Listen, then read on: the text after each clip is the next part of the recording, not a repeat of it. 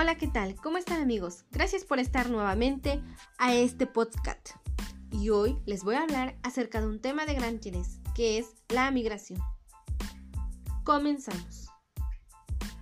Ustedes se preguntarán, ¿y qué es la migración? La migración es, es el traslado de una persona de un lugar a otro dejando su lugar de origen. Esta puede ser una inmigración. La inmigración es el tipo de movimiento migratorio que supone la llegada de un individuo o un grupo de personas a un país o región distinto del originario para establecerse ahí. Emigrante es la persona que deja el país del lugar de origen para establecerse en otro país. La inmigración de las personas es el cambio de residencia hacia otro lugar en busca de mejores condiciones de vida, pero sabemos que no siempre puede ser así. La migración también se clasifica en dos criterios, que es la migración forzada. La migración forzada es cuando las personas salen de su lugar de origen por motivos de violencia, delincuencia organizada, cambios climáticos, ya que su vida corre peligro y es por ello que necesitan migrar. La migración voluntaria. La migración voluntaria es cuando la persona deja su país de origen por motivos de, visita a un familiar, por motivos educativos, que necesita estudiar en otro lado, por motivos laborales, que lo desplazan a otro país para, pues, para seguir con, con su labor. Pero también podemos mencionar algunas causas principales de esta inmigración. Estas, como ya les mencionaba anteriormente, pues Puede ser el mal, por el mal gobierno del país de origen, la falta de oportunidades laborales y los cambios climáticos, también la delincuencia y las guerras. Un dato importante que podemos mencionar es que en el 2020 un total de 11.2 millones de migrantes en México se encontraban en territorio extranjero, de los cuales el, 90%, el 97% residen en Estados Unidos según los datos de Asuntos Económicos o Sociales de las Naciones Unidas y la Organización Internacional para las Migrantes.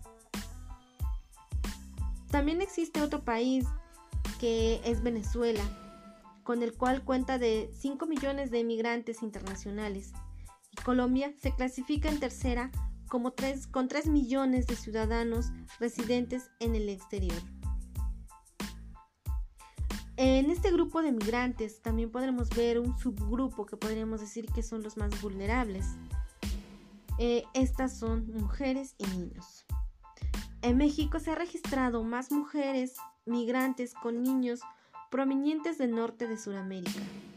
Los grupos más expuestos con mayor vulnerabilidad son las mujeres, los niños, adultos mayores, discapacitados, mujeres embarazadas e indígenas. Estos grupos están expuestos en sufrir violencia, discriminación, racismo, secuestro, ya que están más expuestos a la delincuencia organizada. Asimismo, las consecuencias debido a lo anterior son las niñas y niños y adolescentes quienes al tener limitado acceso a la asistencia sanitaria y a la educación sufren retrasos en su desarrollo integral. La falta de documentación limita las oportunidades laborales y de integración, lo que afecta en la vida social, económica y política, tanto de la sociedad estadounidense como la mexicana. Para los niños y niñas que migrantes que no llevan acompañantes son deportados a su lugar de origen, ya que se consideran víctimas de trata. Para las madres y los padres de familia que son deportados a México, los planes de reunificación implica obstáculos legales, y requisitos muchas veces imposibles de cumplir. Como vemos, esta problemática de los migrantes pues sí eh, nos da, nos conmueve a, no poder ayudarlos por diferentes motivos o circunstancias en las cuales ellos pues deciden migrar. Pero también sabemos que existen asociaciones civiles en las cuales apoyan a los inmigrantes. En México existen asociaciones civiles que protegen a los migrantes que están de paso en México. Estas asociaciones civiles son ciudadanos voluntarios que compadecen de los migrantes proporcionándoles alimento, refugio, apoyo psicológico, entre otras cosas. Asimismo existen albergues para los migrantes.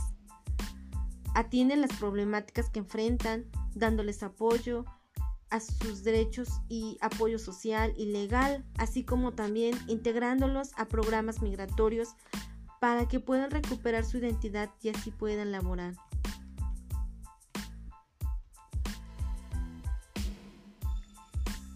Por distintos motivos y bajo la figura de protección internacional, México ha sido un hogar de personas extranjeras que se encuentran en riesgo en sus países de origen debido a las condiciones de inseguridad, como les mencionaba, ya sea por guerras civiles, desastres naturales o sociopolíticas.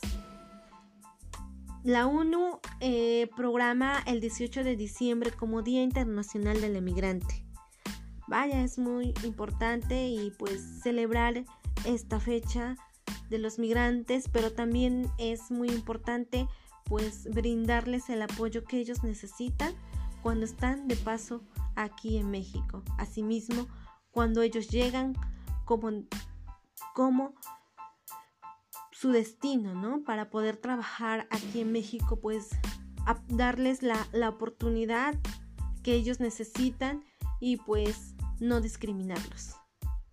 Gracias y por su atención. Espero que les haya gustado esta información. Adiós.